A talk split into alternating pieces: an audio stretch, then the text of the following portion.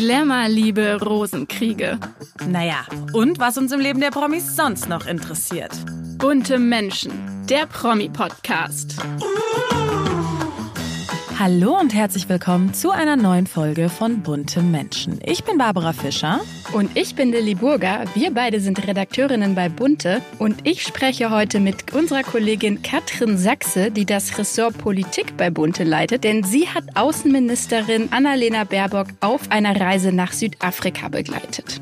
Aber jetzt schauen wir erstmal, was sonst noch bei den Promis so los war. Bunte Spotlight.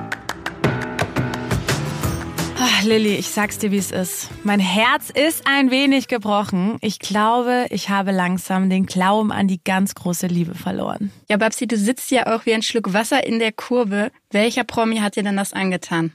Ich habe es echt nicht erwartet. Schauspielerin und Modern Family Star Sofia Vergara und ihr Ehemann Joe Meganello lassen sich nach sieben Jahren Ehe scheiden. Sie haben gestern ein Statement veröffentlicht, wo sie gesagt haben, wir haben die schwierige Entscheidung getroffen, uns scheiden zu lassen. Als zwei Menschen, die sich sehr lieben und füreinander sorgen, bitten wir höflich darum, unsere Privatsphäre in dieser Zeit zu respektieren. Und diese Nachricht kommt jetzt schon sehr überraschend, oder? Total. Also A, haben sie Ende Juni noch total verliebte Pärchenfotos voneinander gepostet. Sie haben auch allgemein im Laufe der Jahre immer total voneinander geschwärmt in Interviews, wirkten auch immer sehr harmonisch. Also es schien wirklich so, dass als ob sie das ganz große losgezogen haben. Also die beiden haben sich ja auch wirklich in so einem Rush kennengelernt. 2014, da war sie eigentlich noch verlobt, da waren sie zusammen bei einem Abendessen und sofort haben sich die beiden verliebt. Also die Hochzeit hat sie dann auch platzen lassen und ja, kurze Zeit später waren die beiden zusammen und ein halbes Jahr später waren die beiden verlobt und ein Jahr später waren die beiden verheiratet. Deswegen ist man jetzt schon überrascht, dass auf einmal alles aus ist. Aber weiß man eigentlich, warum das dann aus war? Also so ganz sind die Gründe noch nicht klar angeblich, ist ja immer so, was Quellen dann sagen, äh, hätten sie sich auch so ein bisschen auseinandergelebt in den letzten Monaten. Aber ich glaube ehrlich gesagt, wir wissen es ja alle und wir kennen es ja auch aus der Vergangenheit. Wenn sich Paare dann plötzlich so trennen, die immer so verliebt waren, dann ist immer eine dritte Person im Spiel. Und ich ich spekuliere jetzt mal ganz wild, sage, dass entweder er eine Affäre hatte oder sich vielleicht neu verliebt hat oder sie. Werbung Ich muss sagen, mich hat ja auch eine andere Trennung bewegt. Am Wochenende bei Wimbledon kursierten ja schon die ersten Scheidungsgerüchte aufgrund eines fehlenden Eherings. Nun ist es die bittere Wahrheit. Superstar Ariana Grande ist wieder auf dem Markt. Sie und ihr Ehemann, der Immobilienmakler Dalton Gomez, haben sich nach knapp zwei Jahren Ehe getrennt. Ich finde es mega schade. Ich meine, sie ist zwar eigentlich ja noch relativ jung, sie ist 30 Jahre, aber man hatte irgendwie ja erst so gewünscht, dass es diesmal so ja endlich klappt, weil sie hatte ja wirklich diese Tragödie mit ihrem verstorbenen Ex, dem Rapper Mac Miller, dann ja auch diese wilde Romance, sage ich jetzt mal so, mit dem Comedian Pete Davidson und dann dachte ich irgendwie so jetzt so ein ja unscheinbarer normaler Immobilienmakler wäre vielleicht das Richtige für sie. Ja, aber ich glaube, letztendlich waren dann ihre beiden Leben doch zu unterschiedlich. Die beiden sind ja während Corona zusammengekommen und hatten natürlich in dieser Zeit das Glück, dass sie genug Zeit füreinander hatten. Keine Tour, keine Termine, keine Filmdrehs bei Ariana. Doch jetzt ist sie natürlich wieder in der Weltgeschichte unterwegs und seit Ende letzten Jahres lebt sie in London wegen der Dreharbeiten zur Broadway-Verfilmung Wicked. Erst in LA, Dalton habe angeblich auch mit Arianas Berühmtheit nicht gut umgehen können, sagen Insider. Der Immobilienmakler habe Probleme mit dem Paparazzi und den vielen Reisen, die Grandy als Popstar machen muss, gehabt. Angeblich habe es ihn auch sehr gestört, ständig Bodyguards im Schlepptau zu haben. Ja, ich sag mal so, man muss natürlich Abstriche machen, wenn man mit so einem Superstar zusammen ist. Aber ich würde es hinnehmen bei dem ganzen Lifestyle und den Millionen. Also Ariana, für dich mache ich alles. Heute ist meine Kollegin Katrin Sachse zu Gast. Mit ihr spreche ich über eine ganz besondere Frau, unsere Bundesaußenministerin Annalena Baerbock. Denn Sie, Frau Sachse, haben die Spitzenpolitikerin auf einer Reise in Südafrika begleitet und sind ihr damit außergewöhnlich nahe gekommen. Erstmal hallo und wie schön, dass Sie heute hier sind. Vielen Dank, ich freue mich hier zu sein. Bevor wir aber über ihre Erfahrungen mit Annalena Baerbock sprechen, möchte ich noch mal einen kurzen Blick auf den außergewöhnlichen Werdegang dieser Frau werfen. Sie kommt ja aus einer sehr ländlich gelegenen Kleinstadt, 60 Kilometer südlich von Hannover und ist jetzt in Berlin und der Weltpolitik zu Hause. Was weiß man darüber, wie die erst 42-Jährige es so früh in die Spitzenpolitik geschafft hat? War das schon immer ihr Ziel, das sie angetrieben hat? Also ohne Frage hat Annalena Baerbock eine erstaunliche Karriere gemacht. Sie ist ja erst seit 2013 im Bundestag. Das heißt, sie hat gerade acht Jahre gebraucht, um an die Spitze der Regierung zu geraten, also Bundesaußenministerin zu werden. Und sie war bei der letzten Wahl Kanzler Kandidatin. Also es hätte auch noch höher ausgehen können, wenn die Grünen die Wahl gewonnen hätten. Also was sie geleistet hat, nötigt mir wirklich äh, Respekt ab, auch wenn ich nicht mit ihrer politischen Meinung unbedingt übereinstimme. Aber sie hat eine wirklich erstaunliche Karriere hingelegt, die ihr vermutlich kurz vor der letzten Bundestagswahl kaum jemand zugetraut hat. Aber wie schon am Anfang erwähnt, haben Sie Annalena Baerbock auf ihrer Reise nach Südafrika begleitet. Was war denn der Anlass, dass die Außenministerin dorthin geflogen ist?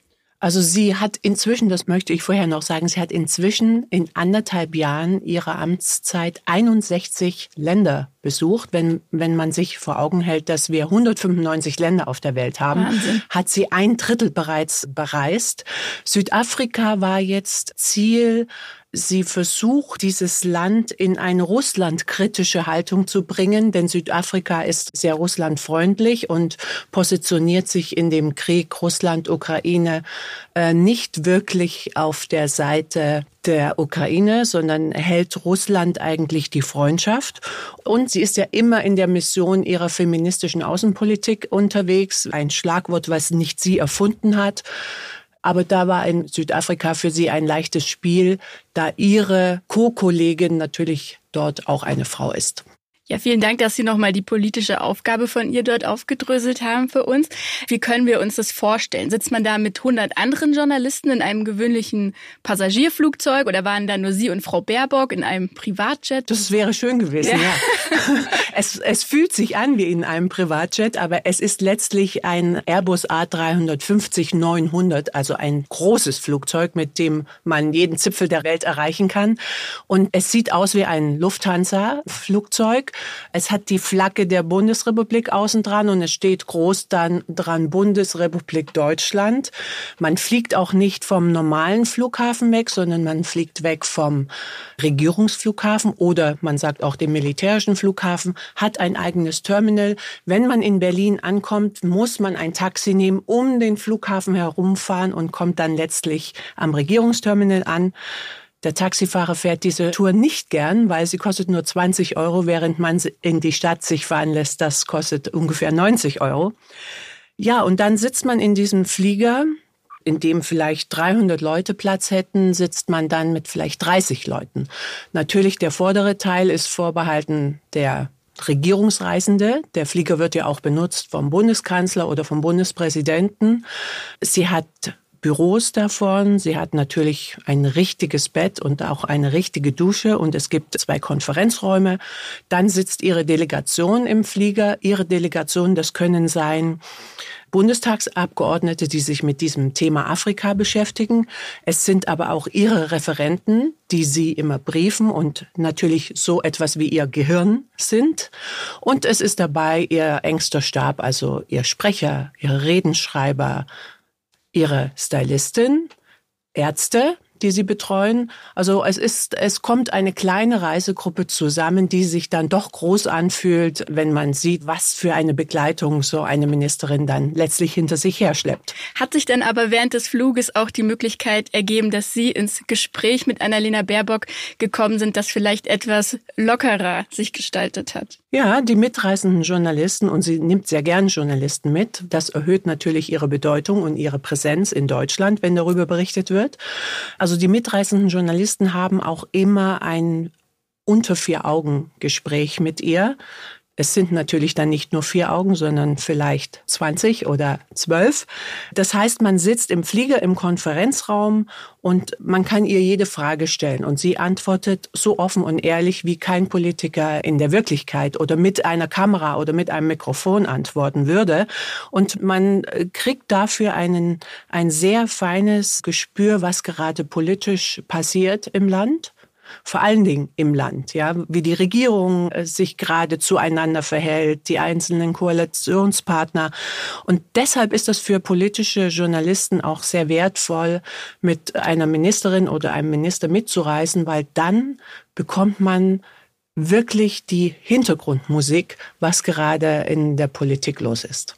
Man bekommt jedoch nicht nur die Hintergrundmusik mit, sondern man gewinnt auch einen sehr nahbaren Eindruck einer Politikerin. Wie hat sie denn so persönlich auf sie gewirkt? Genau, also in dem Moment fällt natürlich auch diese große Position, die Frau Ministerin fällt ab und es ist dann nur noch Annalena Baerbock. Und man erlebt sie ungeschminkt, man erlebt sie mit schlechter Laune oder mit berauschter Laune, weil irgendein Gespräch gut gelaufen ist. Und sie ist, ja, wie ist sie? Also ich finde, sie hat eine wahnsinnig bewundernswerte Energie.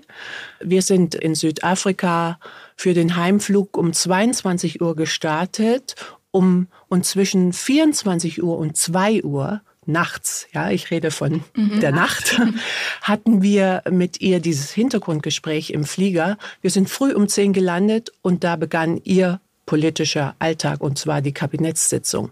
Also das ist bewundernswert. Ich bewundere wirklich ihre Energie. Sie hat eine echte Mission. Sie möchte was erreichen. Sie hat bestimmte Vorstellungen, wie die Welt auszusehen hat und genau so möchte sie sie formen. Und äh, ich frage mich, ob es nicht ein bisschen illusionär ist manchmal, dass sie ihre Ideale in die Welt hinausträgt und auch glaubt, Annalena Baerbock aus Deutschland kann die Welt schöner, besser und gesünder machen.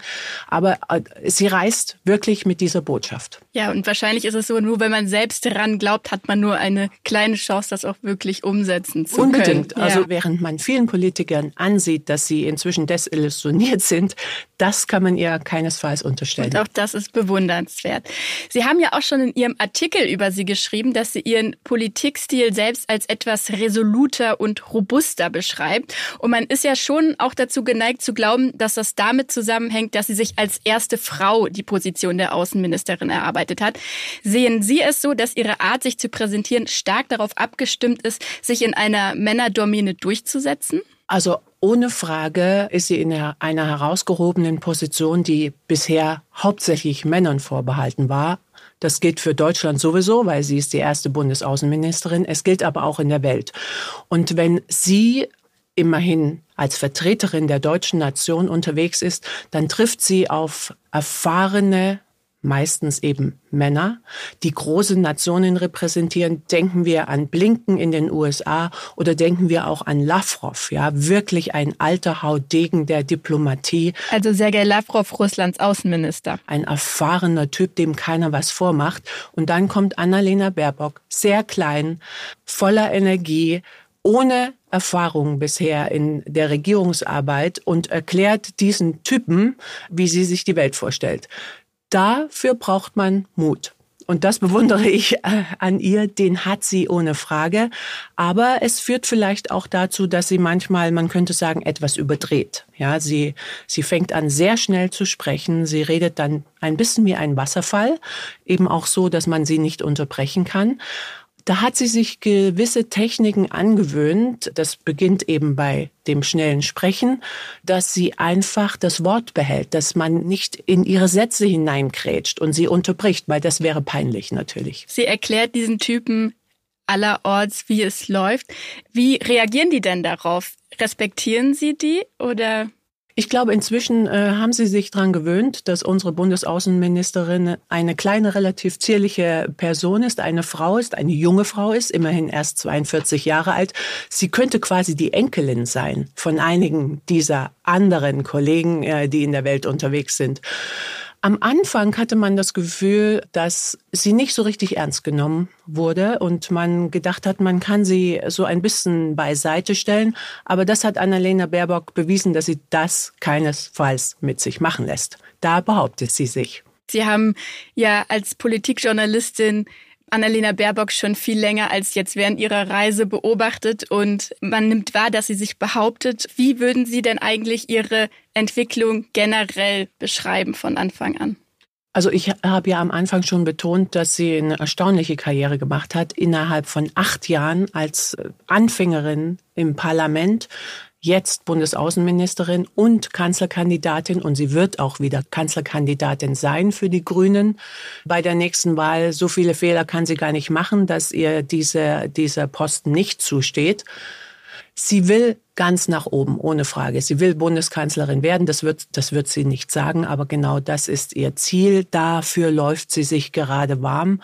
Und was sie auf alle Fälle dafür hat, ist den Willen, den Ehrgeiz, die Disziplin. Wir dürfen nicht vergessen, so ein Job ist wirklich ein Knochenjob. Und wenn wir auch immer über unsere Politiker schimpfen, die haben einen Tagesablauf und einen Plan, wo sie minütlich funktionieren müssen. Und zwar wirklich funktionieren müssen. Sie können sich nicht leisten, mal eine halbe Stunde die Augen zuzumachen, weil im Zweifel ist eine Kamera auf ihr Gesicht gerichtet. Also das alles, man braucht wirklich auch die gesundheitliche Voraussetzung, um diesen Job erfüllen zu können. Das hat sie. Sie war früher Leistungssportlerin. Davon profitiert sie heute. Sie profitiert von diesem Willen, den ein Sportler haben muss, von dieser Zähigkeit, von der Hartnäckigkeit und natürlich auch von dieser mentalen Stärke, wenn man sich im Wettkampf befindet, und das befindet sich ein Politiker quasi jeden Tag, dann weiß man, wie man mental funktionieren muss. Ja, Annalena Baerbock war Trampolinturnerin auf Wettkampfniveau. Davon profitiert sie heute, wie wir raushören. Kann man denn beobachten, wie sie sich sonst noch fit hält? Also ich glaube, dass sie keine Zeit mehr so richtig hat, ihren Sport zu treiben. Das nagt ein bisschen an ihr.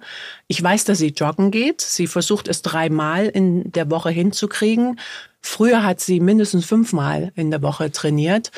Sport ist wichtig für sie. Das sieht man auch an ihrem Körper. Der ist muskulös. Sie geht auch wie, also ihr Gang ist sehr energisch. Sie hat keinen eleganten Gang. Sie setzt die Füße wirklich auf die Erde und marschiert voran.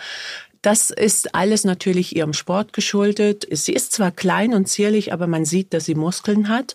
Ich glaube, sie hat ein gutes Körpergefühl, was natürlich eine Trampolinspringerin braucht und das äh, kommt ihr auch zugute. Ich glaube, sie schöpft aber auch vermutlich viel Kraft aus der Partnerschaft mit ihrem Mann Daniel Hohlefleisch. Die beiden sind ja seit 2007 verheiratet und mit dem hat sie auch zwei Töchter, jeweils im Alter von acht und elf. Was weiß man denn darüber, wie Annalena Baerbock ihr Familienleben neben diesem ganzen beruflichen Trubel managt? Also ohne diesen Mann könnte sie natürlich nicht beides sein, Mutter und Spitzenpolitikerin. Er ist derjenige, der ihr, wie man so schön früher über Frauen gesagt hat, der ihr den Rücken frei hält. Er ist derjenige, der sich kümmert um die Kinder und um die Familie, wenn sie unterwegs ist und sie ist quasi ständig unterwegs. Und sie hat aber noch die Großeltern, die für die Betreuung der beiden Mädchen bereitstehen. Ich glaube, auch das äh, verlangt eine perfekte Organisation von ihr. Ich weiß, dass sie versucht, sich die Wochenenden jeweils freizuhalten. Wie oft das gelingt, sei dahingestellt. Ich glaube nicht besonders oft. Und sie hat natürlich die Urlaube, die sie dann mit der Familie verbringt. Ansonsten erzählt sie nicht sehr gern und nicht sehr viel über ihr Privatleben. Das hält sie relativ unter Verschluss. Das macht sie aber deshalb, um wirklich den Fokus darauf zu legen, dass sie eine Spitzenpolitikerin ist, dass sie eine Staatsfrau, also statt Staatsmann, dass sie eine Staatsfrau ist und dass sie die Bundesrepublik praktisch in der Welt vertritt als Außenministerin. Dieses Muttersein fügt sie gern in ihre Reden ein und sagt, ich als Mutter und ich habe ja zwei Töchter. Das sind aber immer nur kleine Nebensätze. Das macht sie sehr geschickt, dass sie betont, dass sie eben nicht nur eine Karrierefrau ist, sondern eben auch quasi die Familienrolle noch ausübt. Sie ist Karrierefrau und zweifache Mutter und sie tritt immer perfekt gestylt auf. Wir haben jetzt vorhin schon gehört, da ist eine Stylistin dabei und ja, das erklärt natürlich ein bisschen, woher die perfekt sitzenden Outfits kommen könnten und dass sie jedes Mal gut frisiert und makellos geschminkt auf dem Parkett erscheint. Ich denke auch besonders gerne an ihren lilafarbenen Anzug, den sie jetzt in Südafrika trug. Gibt es da eine bestimmte Person, die dafür verantwortlich ist? Jawohl, das ist ihre Stylistin, Claude Frommen.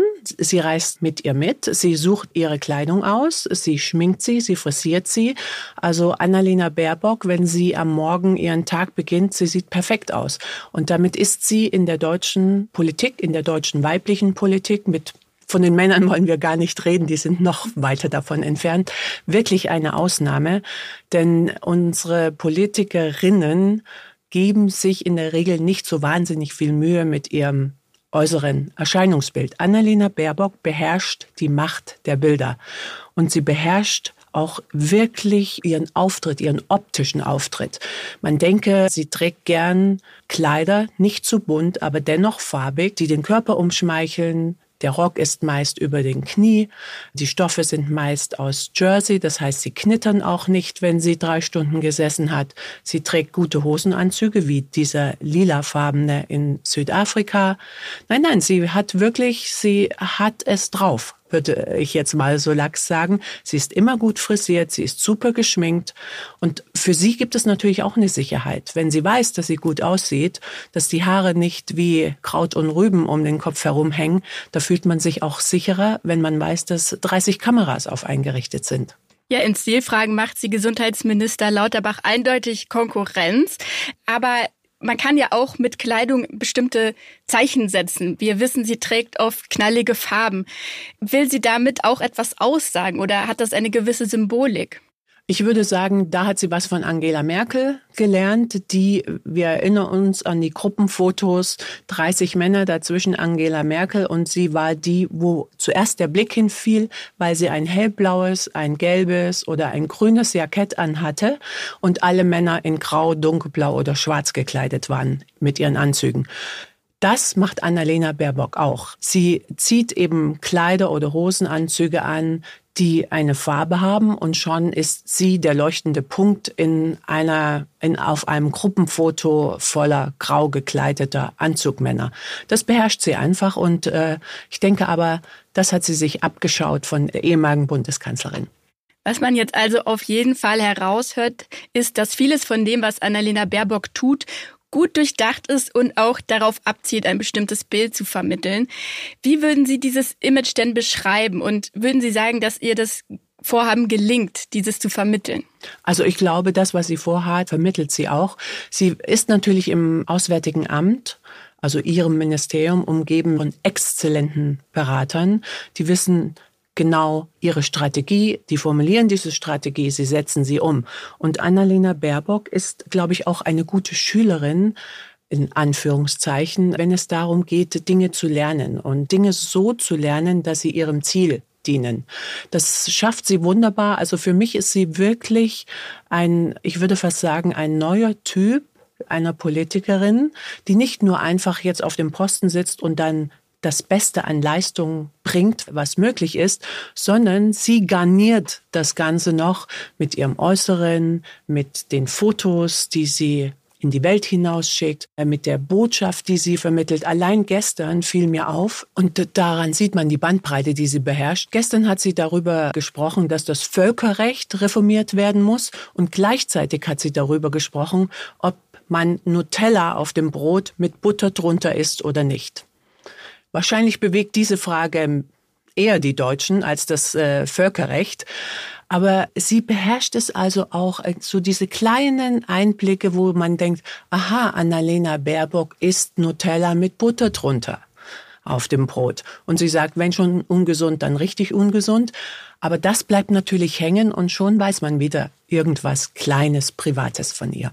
Und vielleicht auch so eine gewisse Brenzligkeit mit Nahbarkeit abzufedern. Genau. Ja. genau. Liebe Frau Sachse, ich habe das Gefühl, Annalena Baerbock heute viel besser kennengelernt zu haben und ich bedanke mich für Ihre Eindrücke. Sehr gern. Vielen Dank. Danke. Werbung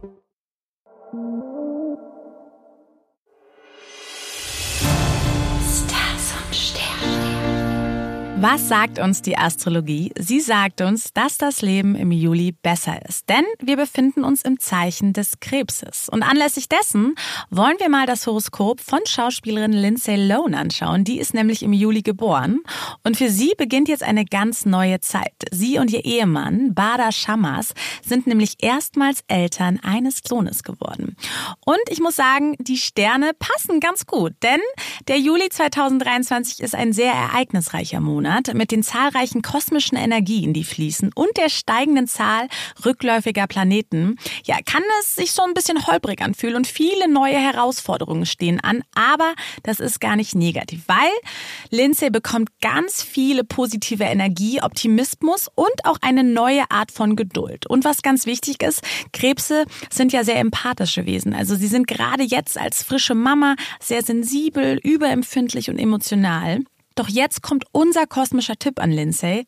Lass es raus. Wein, wenn du weinen willst, denn wenn du weinst, dann kann das Stresshormone reduzieren und es werden zusätzlich Endorphine freigesetzt. Also Lindsay, einfach hässlich weinen.